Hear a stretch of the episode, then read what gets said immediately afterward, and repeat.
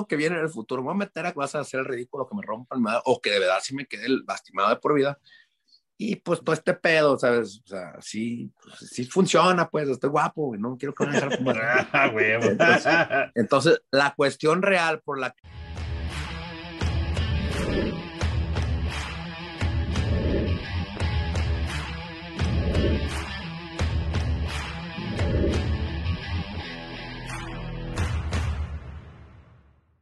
Bienvenidos, loneros, a De la Lona a la Mesa, la mesa de polémica y debate en disciplinas de combates. Conocedores de artes marciales mixtas, así como de box.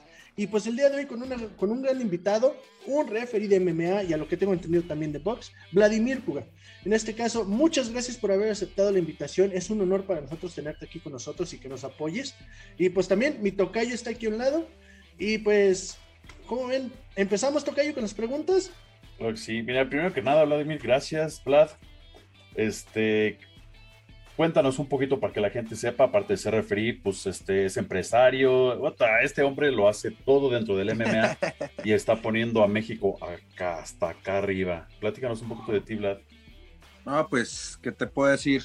Ah, pues antes que nada, hago lo, la primera agradecerles la, la, la, la invitación, de verdad, es chido tener aulas de, de, de, información de MMA, de box y todos los deportes de contacto, porque la verdad en México somos, somos muy buenos para eso, entonces aprovecharlos y tenerlos es, enriquece el deporte, la verdad, y es muy importante su labor. Ah, pues, ¿qué te puedo decir a mí? Soy un morrito de Lagos de Moreno, siempre termino con eso cuando hago algo. Soy morrito de Lagos de Moreno, Jalisco, Fíjate que empecé en, en, la cuestión del deporte, involucrarme con las artes marciales de Estados Unidos. Viví en Chicago mucho tiempo. Y me hice instructor, bueno, tercer dan de Hapkido. Y empecé a hacer jiu-jitsu brasileño. Soy cinta morada uh, de jiu-jitsu hace como ya más de 10 años, 12 años de eso. Um, entrenada con Christian Flacker, que está trabajando muy bien con Renzo Gracie, ahorita en Nueva York y en Chicago. Uh, mi coach, pues, lo, el equipo de Flacker, saludos para allá. Uh, y me vine a México y haz de cuenta que me reseteé toda mi vida. Estuve en China, entrené en China en un templo Shaolin también, más por agarrar un poquito de striking y algo diferente. Y llegué a México y no sabía qué hacer realmente. O sea, realmente no sabía qué hacer. Entonces dije, tengo que hacer lo que me guste, tengo que hacer algo que sea divertido, que no sienta como trabajo y tengo que hacer algo que, pues, que llegue a algún lado, ¿no? O sea, nunca, es uno de los temas que yo sí trato de decirme, nunca voy a hacer nada para ser como el segundo o tercero vamos a echar ganas donde tope. Y es yo creo que la mejor fórmula que me ha funcionado es de verdad enfocarme. Pues empezamos con una academia de MMA. Y en el 2009 fundamos Revolution MMA, que era la primera academia, yo creo que de toda la región de Los Altos. Después fundamos una que se llamaba Máximos en San Juan de los Lagos, con mi socio ahorita que tengo en Versus. ¿Qué se doy? Versus. uh, fundamos um, Máximos también en el 2009 y empezamos a funcionar. Uh, se me ocurrió, pues, Albert, Albert, imagínate, tú vives en un país donde fabrican y todo llega super barato y el dólar es la moneda fuerte. Pues tú el precio real de las cosas, pues, de fabricación y desarrollo. Y empecé a ver que todo estaba como al triple de lo que debía costar. Y dije, ay, chingada, pues, ¿por qué no? pues Entonces sí. me empecé a enfocar un poquito más a, a, no sé, a fabricar equipo. Formamos un equipo bueno de desarrollo y de trabajo y empezamos con B5 Gear, que es mi marca. Uh, cabe mencionar pues que llevamos ya también como 12 años en el mercado y pues una vez hicimos un censo, le pagué a alguien para que me hiciera como un desarrollo completo de un censo y de acuerdo a lo que nos, nos comentaba que un 87% de las academias en México tienen equipo de nosotros. O sea, estamos casi abarcando el 100% de todas las academias. No hay marca en ningún lado, ninguna marca extranjera ni nada que decir. Yo me peleé, bueno, yo trabajé en contra de, de Bad Boy, en, de todas las marcas, no, no, ¿qué debo decir? Sí. Y a lo que le digo a la gente que se me hace curioso de repente que todas las marcas mexicanas todas tienen una B, a huevo que empiezan con la B, entonces a mí, pues a mí se me hace chido todo eso, ¿no? Influenciar de alguna manera el deporte, la parte comercial o empresarial. Pues continuamos con eso, vamos fast forward un poquito y se empieza a crear una comisión especificada de MMA porque tenemos comisiones de box, que regula el deporte de kickboxing, entonces en realidad no hacen su trabajo bien. Y, como así me amo el deporte y me gusta mucho, pues le invertimos el tiempo, toda la situación para hacer esa comisión. Se llamó, la primera comisión se llama CLAM y desarrollamos todo eso. Viene la oportunidad de que el deporte empiece a crecer a nivel mundial muy duro. Y yo les decía a todo el mundo, yo porque yo lo viví en Estados Unidos, o sea, las peleas allá, los peleadores son buenos porque tienen una carrera amateur. Ellos empiezan amateur y tienen cinco peleas amateur y si son positivas te dan la licencia de profesional. No puedes llegar a profesional directamente a menos de que seas una cinta negra jiu-jitsu muy cañona o algo. Como mi coach fue así. Mi coach no hizo, a Cristian Flaque no hizo ni una pelea amateur, él se fue directamente a profesional. Y va invicto, ¿eh? ha peleado en Bellator, ha peleado en Strikeforce con aquellos tiempos, ha peleado en un chorro de ligas en Illinois, que es un lugar muy, muy cañón del deporte. Y ha ganado todo, entonces a él sí le fue, pues, se le fue fácil, ¿no? Pero para los demás, para los mortales como nosotros, tenemos que pasar por amateur. Entonces empezamos a meter mucho enfoque en eso, empezaron a haber torneos, creamos un torneo en el 2010, que a veces la gente no me cree esto, el primer torneo infantil con un reglamento especializado para los chavitos, era juvenil e infantil, porque habían peleas, o sea, existía el SIC, ¿eh? SIC MMA, eso ha sido una, una de las plataformas más duras en todo Latinoamérica, incluso Estados Unidos, o sea, durísima, donde miles de personas competían. Entonces era, era muy bueno. Entonces a mí se me ocurrió crear esa, ese concepto porque decía, bueno, si en el taekwondo somos buenos, en el box somos buenos, kickbox somos buenos, muay thai somos buenos, pero porque los chavitos empiezan a bien chavitos. Y desarrollamos en el 2010 un torneo amateur infantil. Lo hicimos el primero en Vallarta, Puerto Vallarta, y tuvimos como casi 100 morritos compitiendo. Para esto, con la marca desarrollamos equipo miniatura. O sea, no existía, y eso sí lo, investigué, en el 2010 no existía ni una marca en el mundo que vendiera guantes espinilleras infantiles. No existía. Fuimos los primeritos en el mundo.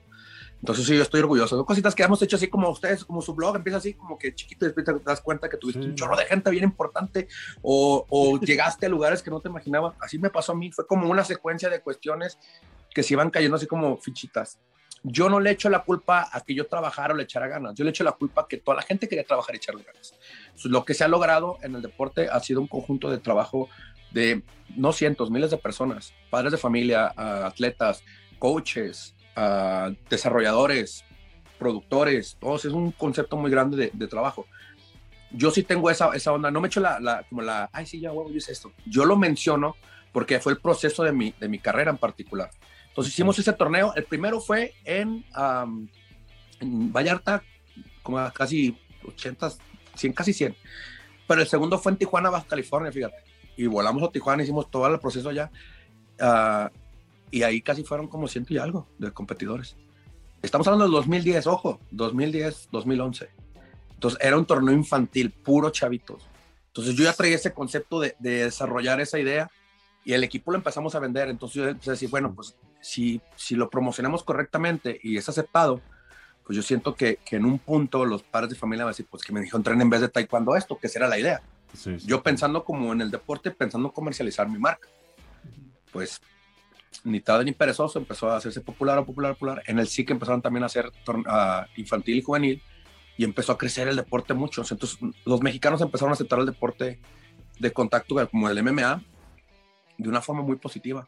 Al principio sí era una hueva. Yo estaba diciendo una cosa. Yo mi primer evento lo hice en el 2009 y no, pues ya podemos hacer unas peleas en jaula. Yo decía a la gente, se la quería vender a la televisión y todo el problema. Se jaula como en un barrote, te vas a agarrar así, o como en la cárcel. O, que, o sea, a mí se me hacía raro que no entendieran, pero pues no, no existía el de por habían eventos. O sea, obviamente Max Fight existía desde el 2006, me parece, pero lo hacían en, en, en ring.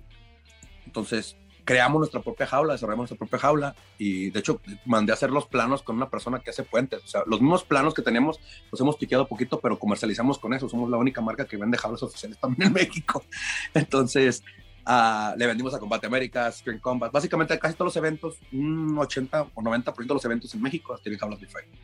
Bueno, son menciones, estoy haciendo el comercial, ahí, ahí déjeme, déjeme chance. No, está de hecho, tú tranquilo, aquí va a estar apareciendo el logo y los nombres. Ah, no, gracias, nos pasa los contactos, también ponemos las redes sociales, tú tranquilo. Muchísimas gracias. Y yo, y yo, y yo puedo ser testigo, o sea, eh, Vladimir y yo hemos sido lo que sí, un rato. amigos de Facebook. que, Por ya un rato, sí. Ah, de, yo he visto todo lo que ha hecho, he compartido cosas que él ha hecho, su empresa, o sea, el apoyo que le ha dado a la MMA en nuestro país para los niños, juventud, para peleadores más grandes. Ahorita que nos platique que está lanzando su, su este, ahora sí que acabas de lanzar en San Juan de los Lagos. Sí, el este, evento de box. Tu, tu evento de box, o sea, o sea, créanme que este hombre ha hecho por MMA lo que muchos presumen, pero no han hecho. Y este hombre no lo presume porque sí lo ha hecho. Y cuando lo has hecho, no es presumir la verdad. Oye, platícanos de tu de tu nueva este, liga que apenas arrancaste el fin de semana. Fíjate, es un proyecto que pues se dio como bien natural. O sea, hacen cosas. Mira, me he sentado y han salido cosas increíbles. O sea, creo que como te digo, todo es secuencial. Algo cae siempre, como la fichita de, ¿se viste de Chabelo que aventaba una fichita, tiqui, tiqui, tiqui, tiqui, llegaba al premio? Siempre he tenido esa oportunidad de como de tener muchos amigos en relación. Fue una comida, empezamos una comida, te lo digo así como pasó. Fue una comida, estaba platicando con mi ex socio en San Juan de los Lagos, que estábamos comiendo, y de repente me dice, ah, pues estaba bien chido, yo tengo ganas de hacer algo. Casualmente él trajo a Chávez, la última pelea de Chávez, en San Juan de los Lagos, de hecho lo hicieron, y él, lo trajo, él hizo el evento. Dijo, me latió un chorro, pero yo creo que me, me pegaré más de origen. No, estoy totalmente seguro. O sea, eso hizo sin, sin lugar a duda. Hay más auge moderno en el deporte, es más aceptado. Entonces, el box, por ejemplo, es un deporte que nosotros ya tenemos en el corazoncito. ¿eh? Yo me encanta box, me encanta que me rompan los hijos con guantes. Es como una, una cuestión que siempre me ha gustado. Fíjate que le tenía favor. Cuando sea Hapkido, realmente Hapkido es evitar que te peguen, bloquear y todo y le agarré miedo. Cuando empecé a entrenar Jiu-Jitsu, pues a mí me jalaban porque pateaba y me movía rápido. Entonces, no, este güey tiene un striking diferente porque todos quieren boxear cerradito. Este güey no te patea y te, entra y te derriba.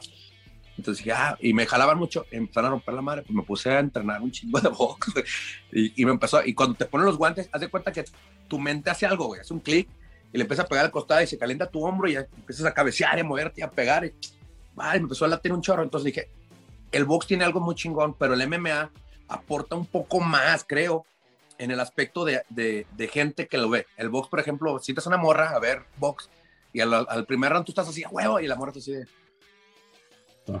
sí. sí, dos güeyes pegándose en una cajita, está chido. Y MMA no, MMA está de repente, boom, lo vuela o le da un patón en la cara, un low kick y se oye. Y todos así, ¡oh! Es una emoción diferente, pues. Sí. Entonces dije, un MMA va a ser más, interesante. es que tengo ahora, conéctame con una liga, me dice. ¿A quién podemos traer? hay que asociarnos en eso. Traemos, y dije, dije una liga. Y dije, no manches, eso es, o sea, eso es como, como si tú eres cantante y es un cantante para que cante en tu, en tu casa, güey. O sea, bueno, pues podemos hacerlo nosotros. Le dije, pero, o sea, ¿cuál es tu plan? Le dije, no, podemos hacer algo grande, algo chido, bien elaborado, bla, bla, bla. Dije, le vamos a meter billete, vamos a invertirle bien. ¿Quién quieras que entre? Que yo sí, no me gusta las sociedades de 5 o 10 personas. Me han invitado ocho proyectos, cuales han crecido bien, muchos han tronado, en los cuales hay 5 o 6 eh, socios, yo ya pasé por eso, a mí no me late demasiadas personas, demasiadas ideas y, y es complicado. Que no, pues tú y yo de socios y pues metemos clave, ¿no? O sea, dos, tres claves, pero sí. No, pues va, hay que hacer un evento, hay que hacer un evento, y empezó. Entonces empezó con, vamos a hacer un evento MMA, luego evolucionó con que, mira, tengo estos, estos contactos, le dije yo desde Netflix, la, la, la, la, la, la, la. Entonces, ¿qué te parece? Hacemos una casa productora, güey. Entonces, la idea de nosotros es meter lana y si genera dinero el evento, reinvertir la casa productora y empezar a hacer eso. ¿Por qué? Porque estamos nosotros, viste el streaming. Es lo más básico que podemos hacer. O sea, todo el streaming, o sea, comentarios, todo. Fue un cáliz a ver qué pasaba. Y funcionó. De mucha gente me dijo, está bien perro el streaming y que se ve muy bien. Y que no, pues sí, si vieras que lo hicimos con celulares y tabletas, güey. O sea, te cagarías cuando traemos las, las, las, cámaras 4 o 5K, güey, una onda así. O sea, vas a ver la diferencia. Pero era como ver qué onda. El evento de box realmente lo hicimos para ver la reacción del público a la pandemia, porque no sabemos cómo va a funcionar. En realidad, todo el mundo todavía sigue paniqueado. Las elecciones fue la cura de la pandemia, yo creo. Todos los meetings, toda la gente le perdió miedo y de repente, pues estaba dos días antes. Me dicen, no, güey, se ha vendido como la mitad de los boletos. Que empezamos a regalar. Que no, güey. Se vendió la mitad en este punto. Le dije, mi experiencia es que se, van a, se va a atascar, güey. No, pues nada más, espérate al pesaje, hay que hacer el pesaje. Y lo hicimos en, en, en, el, en la, enfrente de la catedral en San Juan. Sí y pusimos así toda la onda y la gente se paraba, pues acá vamos a ver box. Y cuando vieron todo eso, ahí mismo se empezaron a vender el mismo, ¿qué te dije? Y al día siguiente, como a las 2 de la tarde, no tenemos ni un boleto. Y ¿qué pasó? Y las peleas increíbles, el, el matchmaking de las peleas de box estuvo muy bueno, o sea, las, muy bueno, tuvimos estrellas locales y todo. Y pues la gente quedó muy, muy, muy contenta. Entonces empezó todo como una idea de, vamos a hacer un evento donde se compramos el evento y lo, lo vendemos en boletaje. Ahorita desarrollar el evento. Sacamos este, este de, de hay dos, dos cosas que van a hacerse con esta, esta liga que yo creo que las considero importantes. Sacamos el evento de box, se va a hacer lo de MMA, la segunda parte, la tercera parte es que estoy desarrollando un deporte de contacto nuevo, ya tengo el reglamento completo, mi experiencia con el reglamento, obviamente tengo ya más de 15 años haciendo reglamento desde Jiu-Jitsu, Hapkido, todo. Tengo 20 años ya en este pedo, ahorita que me pongo a aprender, estoy viejito. Hice el reglamento completito como se tiene que presentar legalmente y ya lo tengo. Es una nueva modalidad que se llama Hyperbox. La idea es que yo sí me enchilo, la verdad, porque amo mucho este deporte. Cuando una estrella de este deporte se va y se mete al, al box y le pone una chinga, güey, y dices, y tú, tú lo entiendes, porque dices, pues que si lo ponemos a analizar, el güey boxeador entiende box 100%, güey. El peleador de MMA solo es un 10% que entra de box y es un box muy específico para MMA. No te vas a pegar al gancho y te vas a salir y te, no, no, te, te jabsitos, low kicks y volados, overheads o lo que sea. Entonces es diferente el box, pues por eso lo surte. Dije, pero si creamos un, un, un, tipo de box que esté a la mitad, exactamente a la mitad, y, y se, y se, se estandarice de esa manera, entonces que el boxeador no le dé miedo pelear a mí, porque yo no estoy ni un pinche boxeador que diga, ay, voy a dejar el box, voy a meter... No, no, ha pasado. Y luego siempre le echan la culpa, es que no pagan bien. Uh, McGregor ahorita es el atleta mejor pagado del año. Todo el mundo es que no le pagaron box, es que nadie le no, no, no es el sueldo, es el network. Entonces quiere decir que, que, que, él está generando feria. Ya no es una cuestión de que, ay, si no se puede por la lana. Ya la lana ya está ahí. Ahora todo lo que se, se, puede hacer es, es crear como esa plataforma que ellos sí se animen a venir para acá, pero al igual el peleador MMA se meta para allá al punto que esté neutralito. neutralito. Entonces, tiene varias, varias cuestiones. Estamos, de hecho, en la patente del, del reglamento. No quiero casi mencionar mucho, güey, porque ya se, me ha pasado dos, tres veces que vas y ventas un chorro de salta la boca y el 15 minutos después alguien ya lo está haciendo y entonces ya. Sí, Entonces, no, no. No, la idea es buena idea, ¿eh? lo, lo, hemos platicado un chingo aquí, ¿eh? lo hemos platicado así de que por qué se, los, los de MMA se van al box, por qué no lo hacen al revés. No, el único conocido que yo me acuerde fue James Tunney, no sé si te acuerdas hace unos sí, claro, años. Claro, claro, que claro. entró, o sea, le rompieron su madre, pero lo intentó. En nada. sí, o sea, lo intentó. Ryan García dice, cuando termine de boxear voy a entrar a MMA, pero pues te falta un buen. Pero ahorita, o sea, la ridiculez de meter, bueno, ahora que va a ser el Junior contra Anderson Silva, pero pues al final de cuentas es lo mismo. Yo, ¿no? yo tengo algo chido que platicarles, no, sé si contarles porque no, no, me ha llegado un contrato todavía, pero... Pues me comentas ah. algo, yo no he dicho nada, por Qué eso bueno. me, me quedo Es que callado. quiero decirlo realmente porque estaría chido decirlo aquí, pero cuando va a ser el primero lo puedes anunciar. Va. ¿va? No le voy a decir a nadie, ni a Solo MMA, ni a nadie le voy a decir. Cuando esté oficial te voy a dar. Va. Y usted lo avienta. ¿va? Órale, va, gracias. Y hasta reboto el link yo de ustedes mismos, o sea, no hay bronca. Pero sí, sí, es algo chido, estoy emocionado por eso. Y fíjate, son las cosas que como que se hacen, lo que te digo, la bolita, tic, tic, tic, tic, tic. Sí, sí, sí, de claro. repente cae y pasa y entonces, fíjate. yo hubiera ese evento así, nomás, así, No, no, y aparte sé que eres un cabrón que le chinga desde tempranito. Yo estoy aquí en mi computadora y ya veo post desayunando de acá el, el bla bla. Ya está desayunando desde que yo me siente en mi, en mi computadora, ya está desayunando en friega, en friega, buscándole, como decimos acá, buscando la chuleta como debe de ser. Fíjate que, que es una, una cuestión que sí tengo yo y está bien. pues, es- suena porque todo el mundo ya quiere ser poeta de vida. Si me explico, cualquier cabrón que vende paletos de la calle, así, ah, no, trabaja, que la vida es buena y todo. Sí, sí, está chingón. Yo lo que sí creo, y te lo digo porque lo he lanzado un chingo de veces, yo he perdido muchos seres queridos muy cercanos. Y, y, por ejemplo, el que más me pegó fue mi mejor amigo. Y tenemos planes de vida, güey, ¿sabes? No, güey, vamos a pasar tanto tiempo y generamos esto y hacemos esto y la, la, la, la, una secuencia que tenemos ya, según nosotros, ya nuestros 20 años seguidos ya desarrollados. Porque éramos amigos de los 13 años, güey. Entonces, él, él fallece cuando yo tenía 28. 28, 27, por ahí. No, 28 años. 29. Ah. Bueno, el caso es que el caso es que él fallece y me puso en perspectiva mucho eso. Entonces, mi ideología realmente personal, no la quiero ni aventar para arriba, ni andar vendiendo libros de superación y todo el pedo. Yo creo que el tiempo que tengas útil, realmente útil es el tiempo que vives. Yo conozco gente que tiene lana, mucha lana, güey, y se quiere levantar a las 12 del día, y desayunar a la 1 de la tarde, y ya salen, se van de fiesta. Un chingo de amigos son artistas, güey, que se levantan a las pinches, artistas de todos, de pintores hasta cantantes, raperos, de todo. Y esos güey se levantan a las 3 de la tarde, crudos, se están crudeando y comiendo y todo el pedo. Y salen y su vida empieza como desde las 6, 7, güey. Se fiesta de las 2 de la mañana, se van a jetear y se van con alguien o se desvelan y todo. Y al día siguiente pasa eso. La vida real sucede de día. O sea, aunque no querramos, a menos que tengas un antro y tu antro y todo ese pedo y una vida muy culera, ¿no? Y sucede de día tu vida. Entonces, si tú inviertes tu tiempo realmente en el mundo real, involucrante con gente, con todo, interactuando y todo, en tu tiempo útil la, vas a prosperar mucho más rápido. Entonces, hay mucha raza que, por ejemplo, invierte su tiempo. Yo por eso me vine a Estados Unidos. Es la cosa que le ejemplo a la gente. Es cuestión de, de, tiempo, pensar en tu tiempo.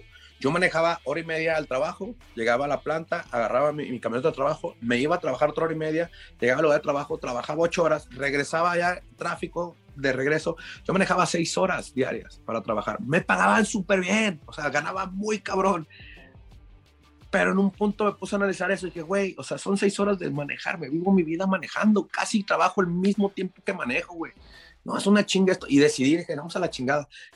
Prefiero vivir jodido que estar viviendo así, güey. Y dejé todo. Y mucha gente está bien pendejo, tenés un trabajo bien chido. Sí, güey, pero no tenía vida. Entonces, por eso es que me dedico a lo que me dedico, porque no hay un pinche día de mi vida que me levante, ah, tengo que ir a trabajar, vale madre. Entonces, yo sí me recomiendo, o sea, le tengo que hacer la convención a alguien, haga lo que les gusta, güey. Mi papá una vez me dijo, mira, un futbolista, cabrón, empiezas de un chavito, el kinder, y aparte el balón curioso y le compra sus chorcitos, sus tachones, ahí para que juegue el morrito y ya. Va a la primaria y destaca, güey, el morro corre más rápido que los demás, patea el balón ya con jiribilla, la, ya. la secundaria seguro lo van a meter a todos los equipos, el primerito van a escogerlo a él. Ya para la prepa, güey, ya lo está viendo un visor, güey, y se lo llevan a, a fuerzas básicas. Entonces, el morro está divirtiendo en todo el proceso. Entonces, ¿me entiendes? Y ya después van a un equipo lo ve, lo mete en tercera división, primera, segunda división, primera división y ya se hace cabrón titular. Se va a la selección nacional y sigue jugando, güey. Él está jugando fútbol. Y luego lo agarra y se va a Europa y se cuaja de lana, güey. Y en todo el proceso, realmente en todo el proceso, él estaba solamente jugando fútbol, güey. Entonces, si tú encuentras algo que te lata tanto, yo creo que esa es la clave. Entonces, para mí, pues a veces mucho eso, y sí es cierto, mucha gente me dice, güey, pues estás en todo. Sí, eso es trato. Entonces, porque yo siento que, que, que, me quiero involucrar en esto hasta lo más que pueda. En un punto, de, créeme, y ya le digo a todo el mundo, yo voy a reiterar los 46, iba a 45, tengo 42. Dije, tres años más y yo le paro a este pedo, porque sí es una vida muy desgastante, o sea, muy, muy cañón. Dije, le paro, voy a trabajar, pero de una forma un poquito diferente, por todo fuera. Entonces, tengo dos, tres proyectos, por ejemplo, es uno, una aplicación, una red social, que ya estamos, tengo una, una, una empresa de hace software, estamos terminando una aplicación, tenemos dos años y medio con ella, y cada vez oye, si le ponemos esto, ah, chinga, se me va. Y ahí vamos, y otra vez la regresamos. Ya está en iOS, está, está, no, está en iOS, está en, en, Android, pero no está pública. Entonces, vamos mejorando todo ese pedo. Entonces, por ejemplo, la red social va a ser un, un outlet chido para yo estar, bueno, ya esto ya me llama a dejar algo de comer, ¿no? no voy a morir de hambre. Entonces, he generado ese, ese, ese, concepto de vida más, más enfocado a que yo estoy jugando fútbol. ¿Me explico? Sí, ¿no? A que no sea difícil. Entonces, como te digo, no hay un día que yo me levante, ah, vale, las llamadas, por ejemplo, una producción grande televisiva, son a las 2 de la mañana, carnalito. Ah. Si eres matchmaker, me han regresado peleadores del aeropuerto de Ciudad de México, güey, donde yo tengo que levantarme desde la chingada lejos, agarrar el carro, manejar hasta la madre, ir allá a rogar la migración, hazme el paro, aventando nombres de, ah, man, yo trabajo con esta persona, güey, no manches, mira, aquí están los papeles del vato y todo, así, güey. Y que te lo regresen, güey, para ti es por la muerte, che, ya me tuve una pelea dos días, tres días, cuatro días antes del evento, estás ahí sacando la bronca con otro peleador. Son cuestiones así, es una chinga bien dura.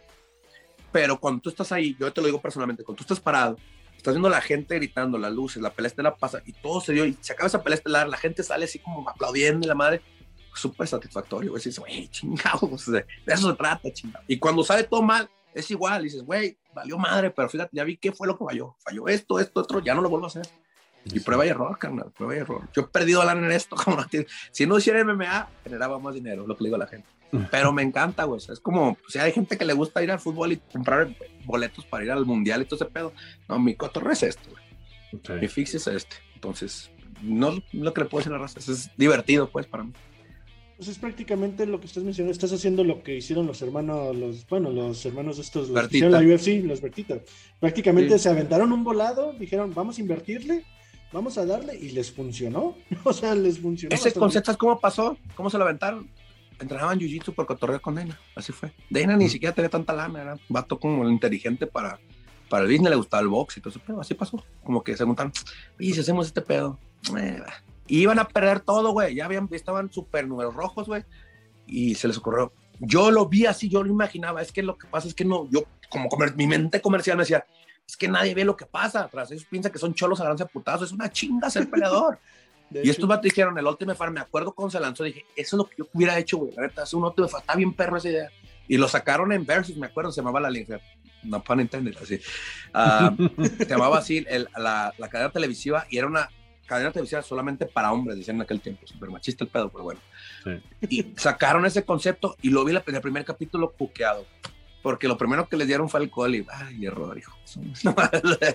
ya estaban a putazos y la chinga. Pero la pelea, lo que les realmente salvó UFC, yo se los he dicho un chingo de veces, incluso yo he conocido a, a ambos, a Stephen Bonner y a, y a, Forrest Griffin, los he conocido, les he dicho, güey, ustedes solitos dos se rescataron este deporte. Sí, Esa sí. pinche pelea fue lo que reventó todo y te Sí, quedas porque así, la primera de este Diego Sánchez contra ¿quién era? Fa- Franklin, no me acuerdo cómo se llama el otro peleador. La verdad sí, Sí. estuvo de hueva, Sí. así de eh, sí, Sí. estuvo chido, pero bueno. Gracias, no, pues qué chido, ya tienes un contrato. No, pero esta, todo el mundo, los peleadores ya como que eran estrellas como, no sé, como Randy. Couture, como, como Chuck Sí. Liddell, güey. O sea, se puta, güey. Todo el mundo que ya era alguien, güey, se quedó así. Sí, Porque ellos- nunca se imaginaron que morros pueden hacer eso, güey. no, e- ellos la salvaron, por algo siguen trabajando para la UFC. Por algo fue- dice, eh, es esa es una promesa que le hizo Dana, güey. Yo haría lo mismo, realmente. Pero dijo, mientras que yo sea encargado de este jale, ustedes siempre van a tener chamba. Y cuando vendieron no ven la Pro Trade, sí corrieron un par de razas de esos, de que Sí. "Eh, pues ya no es mía la empresa, pues ya no, puedo- ya no puedo ser. No, pues déjame conseguir tener otro negocio que tenga. Y sí, pues, pero así se dio. Qué loco. Sí, en y este aquí caso, estamos hoy. En este caso, a mí lo que se me hace chido es que, bueno, por fin otro invitado de Guadalajara, ya no me siento tan solo, ya tuvimos a Ah, Bosco y ahora, Jalisco, bueno, ¿no? de Jalisco más que nada. Y eso se me hace chido. Lo que estás haciendo se me hace bastante interesante haciendo la liga en cuestión de box y aparte una de MMA. ¿Cuál es tu idea? ¿Vas a hacer eventos solamente en Lagos o te vas a mover, no sé, a Guadalajara, a lo mejor en Zapopan, que es donde están más fácil? Yo, yo te voy a decir mi plan de trabajo, cómo va a estar. Yo trabajo con todas las ligas. Yo sé cómo funciona el desarrollo de una liga. Entonces, entonces, el problema, es lo que hace bien la gente y lo que hace mal. Lo que hace bien la gente es que va creciendo re- gradualmente el, el concepto. Entonces, lo que hace mal la gente es decir, voy a hacer el evento más chingón de toda la historia del mundo y todo, y se aventan toda la carrera, se dan un evento.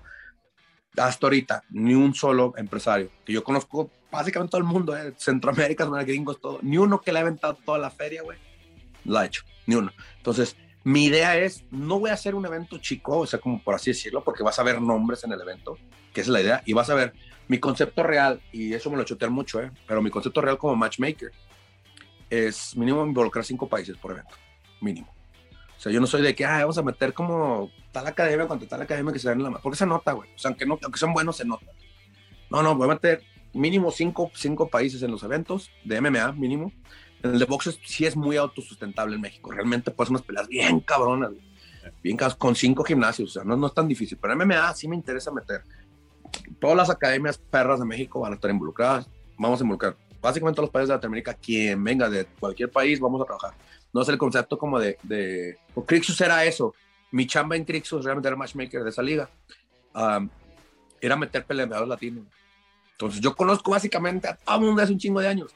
Pero era una chinga hacer un match con un peleador que esté bien fuerte, con otro fuerte, porque yo no le voy a dar la pelea a nadie. Eso es- mira, te voy a decir una cosa. Mi mano derecha, realmente mi mano derecha, es Tyson. La banda que lo conoce, el Tyson.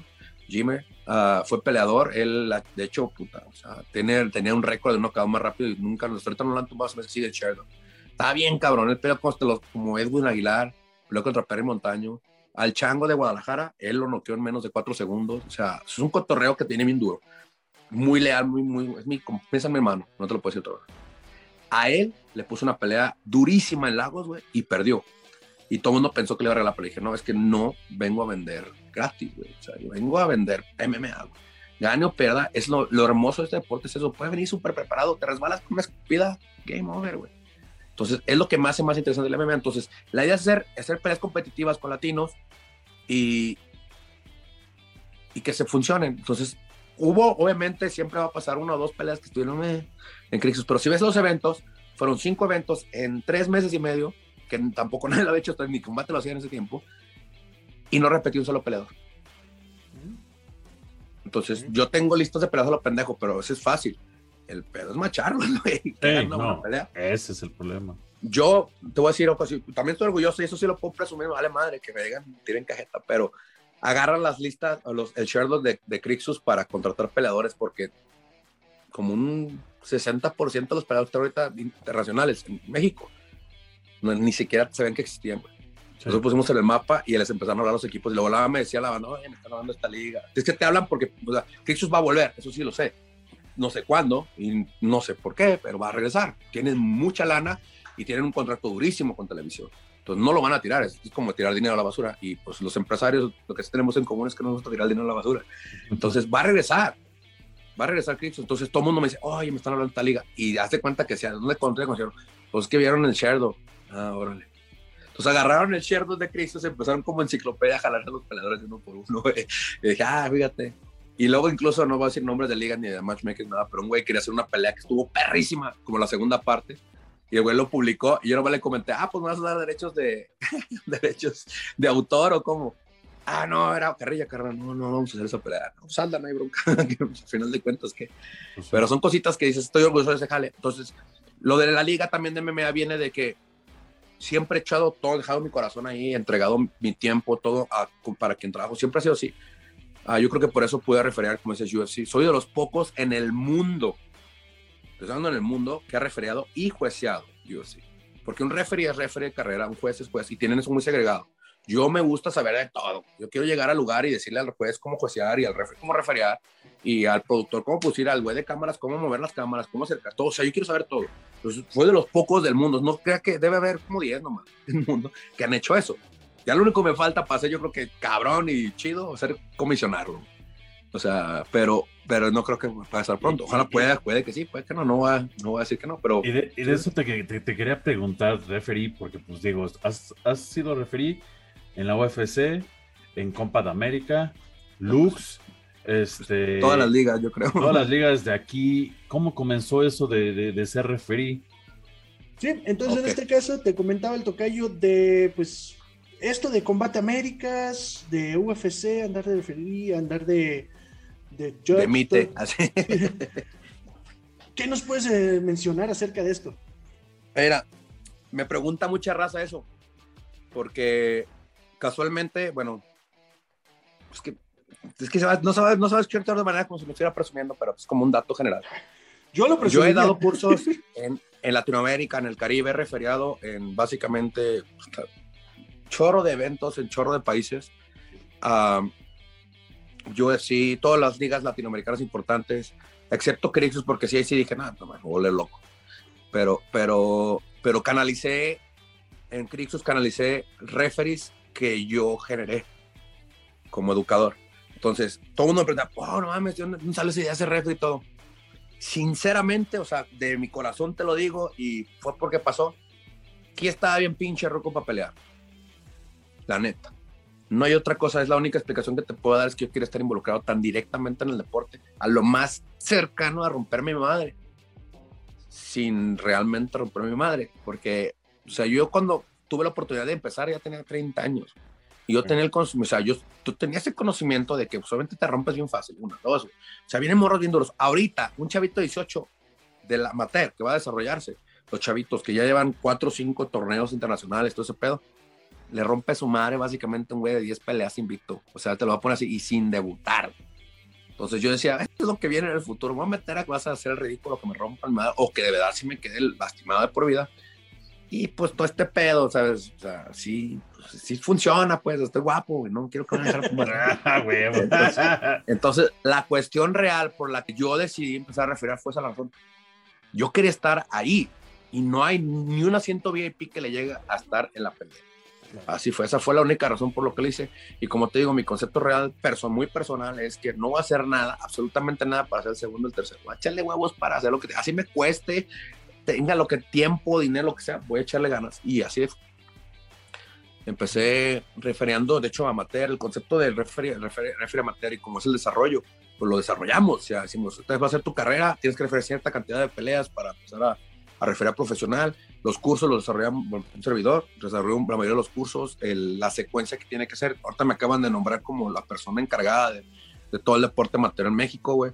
Entonces, pero eso fue una razón, es lo que te digo, lo publiqué hoy, dije, nada, nada, nada, nada es por suerte, güey. O sea, todo es chamba, güey. Tú chambeas para que hasta que piensen que es suerte lo que tienes. O sea, cuando, te, cuando te, todo el mundo, ah, tienes un chingo de suerte, ya chingaste, güey, porque tu trabajo está empezando a pagar. o sea, las cosas reales no, no suceden por casualidad. Entonces, así fue. Mm, quería estar involucrado y estar involucrado. Entonces, ya estando adentro, dije, bueno, voy a ser referee, pues, ¿qué tal si me pongo de juez? ¿O qué tal si me pongo de, de comisionado? ¿O qué tal si me pongo de productor? ¿O qué tal si me pongo en dirección de cámaras? ¿O qué tal si me pongo de productor? ¿O qué tal si hago un evento yo? Yo hice un evento Lagos de Moreno y eso está cagadísimo, pero hice absolutamente, o sea, te doy ayuda pues, pero hice todo. Yo anuncié el evento, hice el matchmaking, hice el, el evento era mío, yo producí el evento a, hasta armé la jaula, güey. Yo pues, estaba encargado de checar boletaje mismo, me subí a bajar. Estamos hablando de un evento que tenía como 800, 900 personas hace ocho años, nueve años. Y anuncié el evento para acabar la chingada. Yo soy- no refería esa vez, pero anuncié el evento. Prepa- preparé las peleas, las salidas, todo. Hice todo eso. Yo lo quería calar a ver que no, no vuelvo a hacerlo. O sea, estuvo divertido mientras pasó, no lo vuelvo a hacer. No, dormí como tres días seguidos. O sea, no quería levantar nada. No, Entonces, esa y- fue la razón. Y, y digo, para lo que los que no saben, él acaba de ser nombrado director nacional del Colegio de Árbitros y Jueces Amateur para la Federación de Artes Marciales Mixtas, The International Mixed Martial Arts Federation y para la CONADE aquí en México. O sea, él está llevando todo lo que es el arbitraje. Sé de lo que hablas, yo comencé en este deporte también como los 30, 31, tengo 41. Llegué a competir en Jiu-Jitsu, fui campeón nacional varias veces, pero ya después dije, ya, ya, ya, ya, ya no puedo. Fíjate, en Hapkido, Hapkido es un deporte que la gente como subestima, pero es muy, muy, muy demandante. O sea, tú te vuelan por arriba como si fuera Aikido. Es que le digo que es, es como Aikido, pero cholo, güey. O sea, Sí. Aikido es como que te, ay, te muevo y muevo el aire y te caes. No, aquí te agarro el dedo, te lo tuerzo, que tu digno dedo rote para que gires y caigas de cabeza. Y es, no puedes fingir una caída de espalda, no puedes. Es como la lucha libre, la gente "Ah, está actuado. Sí, es un teatro muy físico, cabrón. O sea, yo me he aventado una tercera cuerda porque aquí, aquí soy de Lagos de Moreno, los hermanos Dinamita son de aquí. Tuve la Sí. fortuna de haber entrado un par de veces con ellos. O sea, que nos invitaban, jálense y todo. Y aventarte la tercera cuerda para hacer un salto del tigre o caer arriba de alguien, güey. O sea, te truena algo, güey. No te, no te vayas lejos, aviéntate de las cuerdas. Las cuerdas están tan tensas, muchos piensan que son Que- cuerdas exacto, X. que te aventen contra cuál y rebotes, güey. no más- que un chicotazo. Créeme que si eso- lo haces mal, te vas a. Digo, por exagera te vas a romper la espalda. Hay que No, yo con- conozco bailarinos profesionales, güey, conozco todo, todo tiene su chiste. Y todo le gana la edad, a todo, absolutamente todo. Sí. Ve cualquier güey de lucha o boxeador incluso que deja, entonces se ponen gordos y la chingada porque su cuerpo tiene una reacción a quererse recuperar como, como es. Un ejemplo, Anderson Silva se rompe la pata con este, a los dos meses está pateando un pinche, un costal. ¿Dónde chingados se le había escuchado eso, güey? Sí. Ese vato tenía que estar en silla de ruedas por un año, güey. No, el vato está pateando un costal a los dos meses. Entonces son cositas que tu cuerpo ya está como en turbo todo el tiempo. Yo recuerdo cuando estaba morro, en Hapkido me dislocaba el hombro y traía el hombro por acá, llegaba y alguien ¡tas! tronaba y ay, vámonos, seguirle. En- tengo un problema de rodillas, pues tengo hiperflexibilidad, o sea, se me doblan. Si me haces un E-bar, yo puedo casi empezar a torcar con, con la rodilla agarrada, yo te, a lo mejor te, te finalizo con mataleón. Y, y yo lo, lo busqué como yo pude, pues porque era huevudo, pues, o sea, me valía madre. Era necio, yo creo que era pendejo. Yo, ahora ves que soy, era pendejo. Ahorita, porque sí que hago a mis alumnos de repente, a los que entreno, o sea, no tapea, pendejo. Así, porque se siente bien gacho después. Sí. Yo duré muchos años teniendo que entrenar con, con rodilleras, hasta que me hice un tratamiento bien extenso, la acupuntura, de todo. Aprendí- conocí la acupuntura en China. Yo pensé que era choro y no, sí tiene, sí, sí, sí funciona. Entonces, acupuntura, cintas, todo ese pedo, o sea, me hice y me rehabilité la pierna. Ya desde entonces tengo mucho cuidado, sé qué momentos que no hacer. Lo que pasa con los años es que no te vas a recuperar igual. Sí, no. Te truena algo y ya no son dos días, tres, es un mes. Y es un Sí, mes no. batallándole para caminar o moverte. Si pueden intentar esa acupuntura china, sí funciona. Yo, vas descanse mi abuelita, no movía las piernas, la llevé con una china aquí en la Ciudad de México. Le puso ahí las agujas, le dijo, alce sus piernas y las alzó y me quedé así. Chinga su madre. ¡Ah, chinga! Pues, Si no las ha podido mover, dice, si usted me lo hubiera traído hace un año, yo la hago caminar. Güey, así, así, así ay, es. cabrón. Fíjate que me emocioné tanto que tomé acupuntura yo en el templo Shaolin que estaba entrenando. Dije, no, güey, voy a salir aquí, güey, y voy a aprender cómo pinche mínimo curar gente lo básico. No mames, duramos los seis meses que duré allá, estaban, hablamos nada más de esta parte de la mano. y si metes la, y te dicen, si metes muy profundo es parálisis facial y la, la, así, güey. O sea, imagínate estar con un chino que te está explicando así, y los libros están así, güey. Y, y puro dibujito, pero ya sabes que ese dibujo tiene 400 años a la chingada. Haciendo el dibujo de todo como que con la copia de la copia de la copia de la copia del dibujo. Así de verga, güey. Dice cuántos milímetros. Y estás pegándole con el tubito. No, no, no, no, no. Necesitas todo cagado. No, no es una chinga, pero si la sabes manejar. eh, La persona, fíjate, para que la persona que me atendía en China a mí, me cobraba una mamada como la visita completa todo como 50 cuay, que se gusta como unos 30 dólares. Pero vale la pena una hora, te masajeaba, y luego te ponen las agujas, luego, espérate, eso no lo he visto en México. Te ponen las agujas con unas puntas de cobre grandes y luego te ponen la resistencia caliente y la prenden, güey. Entonces, el calor está alejado, pero se empieza a calentar el cobre y empieza a calentar la aguja y tú sientes en un punto que te estás quemando la rodilla y de repente te das cuenta que solo se va. inflamación, dolor, todo se desaparece. Ya te las quitan y tú, ah, cabrón. Venía todo inflamado y sales como si nada. Pero el vato era ciego. O sea, con más pinche película de Kung Fu no puede ser. El vato era ciego. Vato ya como 80 años, hasta barboncito, esas con las, todo así. Chinísima persona, pues. Pero, pero, pero ciego. Y era una tola, güey. El vato hermano ponía en la mesa y me decía, no, pues, te preguntó, ¿qué te, te preguntaba qué edad tienes? No, tanto. ¿Qué te lesionaste? No, pues, entrenando Kung Fu. Ah, qué bueno, Kung Fu. No, así, estás haciendo plática, te está toqueteando todo, y de repente agarre pie las agujas y le, pues, le la, no, algo en chino y te trae el tipo de agujas que quiere y el vato te las ponía todas, hacía puro tocar. Luego te pone la resistencia y quédate, no te muevas. Y salías como si nada, güey. Entonces sí era otro pedo, entonces yo sí me, ya, igual que meditación, yo también decía, es una mamada, pues imagínate, yo me creí en Hapkido, era soltarte de cabeza y es como una Sí. constante competencia con sus mismos, es como el jiu-jitsu, güey, pero de pie. Es como estarte chingando a güey de al lado y quieres darle en su madre, quieres hacer una patada triple a la mierda, pinches 1020, güey, una patada, güey, estás peleado o volar a alguien y que se vea chido y tomar una foto, ah, no, va a ser bien cabrón, o sea, ese es tu coto. Me brinco a jiu-jitsu era romperle la pinche madre a todos. Y yo estaba en Illinois, carnal. Es la zona del Midwest más complicada de lucha. Iowa, Indiana, Illinois, Sí, son los lugares que tienen mejores luchadores del mundo, güey. O sea, es puro pinche animalito de 80 kilos, pero es una bolsa de músculo. Y les pones un kimono, es de cuenta que agarras un gato y le echas una bolsa. Eso que pasa con esos güeyes. te vuelve loco, están fuertísimos. O sea, donde te agarran una madre que se pueden agarrar, te van a volar de cabeza. güey. O sea, Sí, era el coto. Y pues todo el tiempo las lesiones pues, pues, se fueron acumulando y eventualmente. sí, Pues sí, entonces yo llego a China y yo dije, ay, güey, pues llegué yo obviamente todos así hablando del kung fu interno y la chingada. Y yo decía, ah, pinches morros. Y yo fui a hacer sanda, porque era mi cotorrera. Dije, pues quiero aprender a, a patear como se mueve muy rápido, pero su objetivo es derribar también. Dije, voy a aplicar eso. Hice wushu, hice sanda, hice, pues hice tai chi, chigo.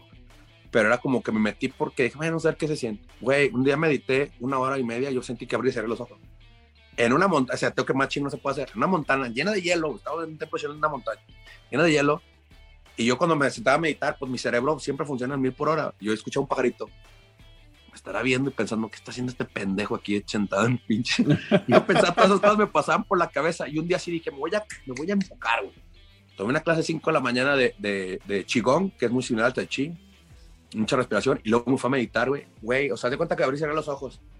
Y todos, ya vámonos. Dije, ¿qué pasó? Pues va a empezar a llover o qué pedo. Dije, no, pues ya acabamos. Dije, ¿acabamos qué? Y volteé y le a la mierda, una hora, güey. Y fue como hacer esto.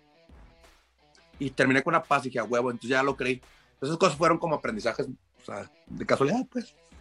Mucha gente no sabe eso, o sea, mucha gente se dedica a Kung Fu y nunca ido a China. Y yo fui a China nomás por, por Contreras, porque me decía mi coach, vete a, a, ¿cómo se llama? Crazy Baja, en, en Río, te pongo con Carlos Gracie a entrenar, yo te, te vas y entrenas directamente. Es un privilegio enorme, güey, nomás Sí, claro. yo me encargo que tú vayas, güey. Ya tienen todo planchado. Y dije, nah, güey, qué hueva. Yo sí le dije, nah, nah. Dije, ¿por qué? Dice, pues porque todo el mundo la aspan. Dije, ¿cuántos güeyes conoces que han ido a Brasil? No, pues todos. güey. Ah, ¿Cuántos güeyes conoces que han ido a China, a un templo Shaolin? No, pues nadie. Pues cuando te vuelven a preguntar, cabrón, dices que me conoces a mí.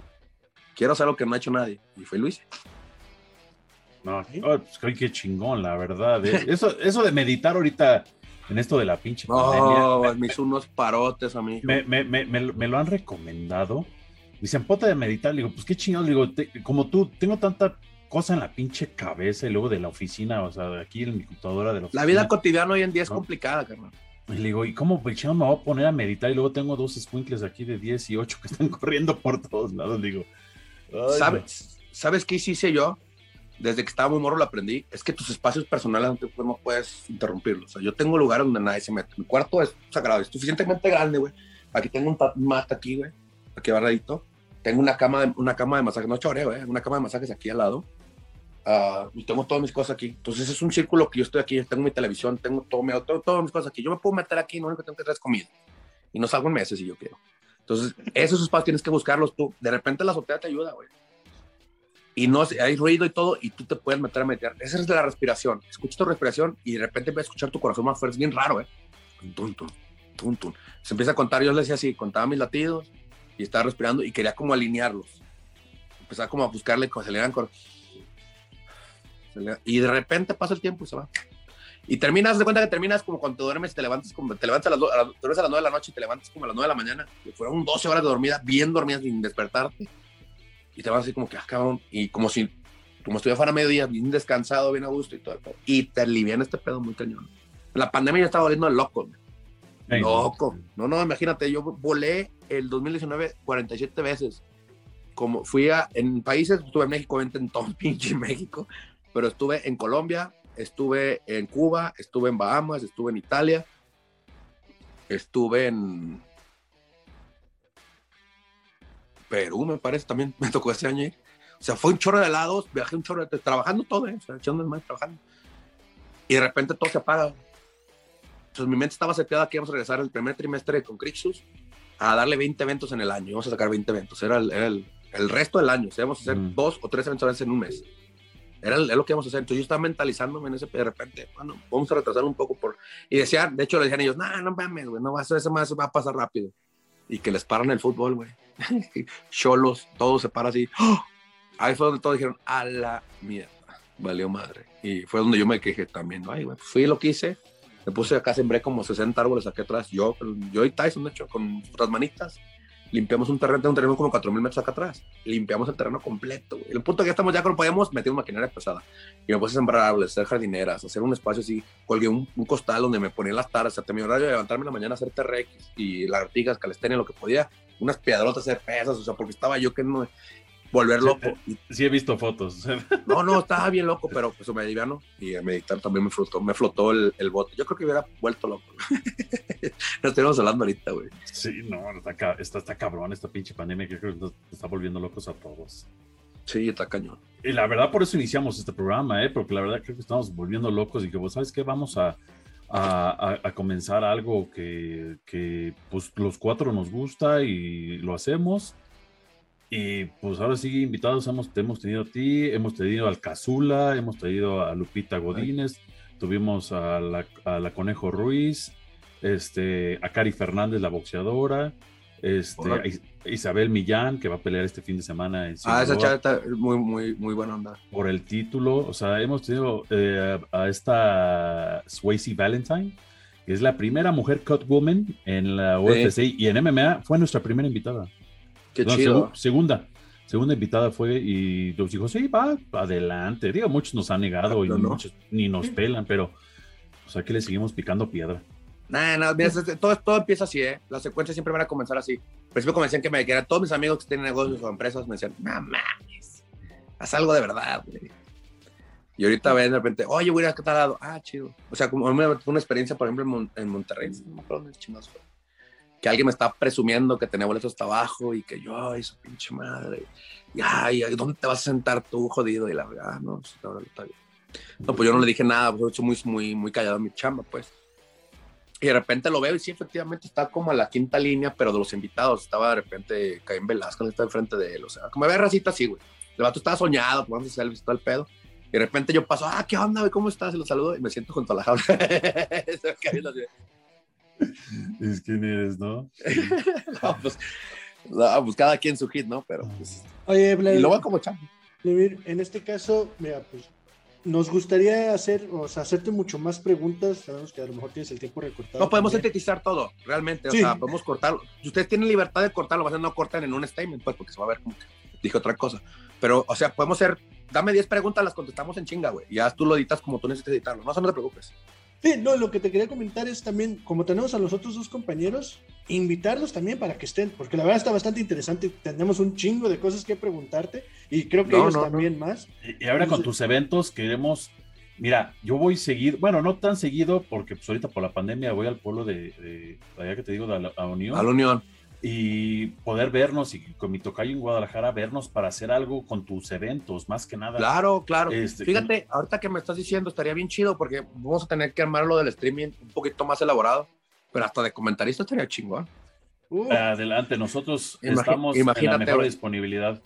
Así pasa, así es lo que te digo. Tú dices, ah, no mames, así pasan las cosas. Sí, a mí me ha pasado así. Nada más que conecta una cosa con de repente, ah, cabrón, ya estoy aquí. Pues lo que me pasó con esto, lo de Silva y este pedo. Yo decía, ah, ok, bueno, pues gracias. si llegas a necesitar un MC para presentar, mira, yo es Ah, algo de no, lo que he soñado de ese- hacer. mira, día. realmente, realmente, nunca he hecho nada con una fórmula establecida, porque sí siento como que, mira, haces algo, ah, ya le copiaron aquel evento. O sea, no hay, no hay ni un evento que no se ha copiado a otro evento. O sea, eso se te lo voy a decir de buena onda. Y de hecho yo tenía presupuesto ilimitado para hacer un chingo de cosas en, en Crix. Hicimos muchas cosas que nadie ha hecho. La producción es la más grande que ha estado en Latinoamérica. Estoy hablando no bromas, güey. O sea, la cantidad de cámaras, el tipo de fusión, estamos en vivo, o estamos, no, o sea, hay un chingo de cosas que se hacían, nadie, las, ni siquiera le iban a llegar a, por eso estaba yo como que ya, pues chingo a su madre esto, ya la próxima parada va a ser UFC, o sea, vamos a estar trabajando, o nos compran, o algo, güey, o sea, eso es lo que va a pasar con esta empresa, porque, o sea, tenemos presupuesto de la, me explico, o sea, no más.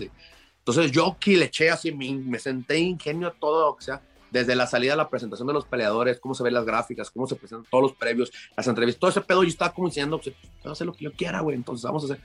Y eventualmente, ah, es que le invitaron a sabe cuál evento, y que, ay, no mames, o sea, o sea, sinceramente es imposible, es imposible no invitar a alguien, porque ya, ya todo ya se hizo. A menos de que hagas otro deporte, así va a decirles, ah, todos me invitaron, todos me invitaron a mi cabrón. No, mira, vamos a estar pasando todos tus links, todas tu, tu información. ya sabes, nosotros a esto nos, nos este, por eso abrimos este programa para dar difusión a lo nacional y tú, como tú has dado difusión, nosotros te vamos a dar difusión a ti, todo lo que podamos. No, te agradezco un chorro, todo, todo, todo, ayuda. Este, fotos, o sea, todo lo que podamos. Te agradecemos que hayas aceptado estar con nosotros. no, no, es, o sea, no, es, la, no es la última, no es la última. No, no, yo, te lo prometo. Y lo que les digo en buen pedo es esto, eh, o sea, solo MMA los conocí cuando tenía el evento de Crix, estaba asociado con Gex en Guadalajara. Yo, yo fui, de hecho, la parte de Gex más exitosa fue donde estuve involucrado. Yo hicimos 22 eventos en dos años. Hicimos más, pero o sea, en contar, con comprimirlos en dos años hicimos 22 eventos. Y ellos llegaron un día, eh, los hermanos Cabrales, de hecho me acuerdo bien clarito, oye, mira, somos de esta página, ah, jálense. Y empezamos a trabajar con ellos y vean dónde están ahorita, están haciendo cosas ya bien grandes. Todo lo que es Fighters Magazine, Fighters uh, o que se llama Fires Only antes también, porque no quisieron pagar la licencia y ya pusieron otro nombre.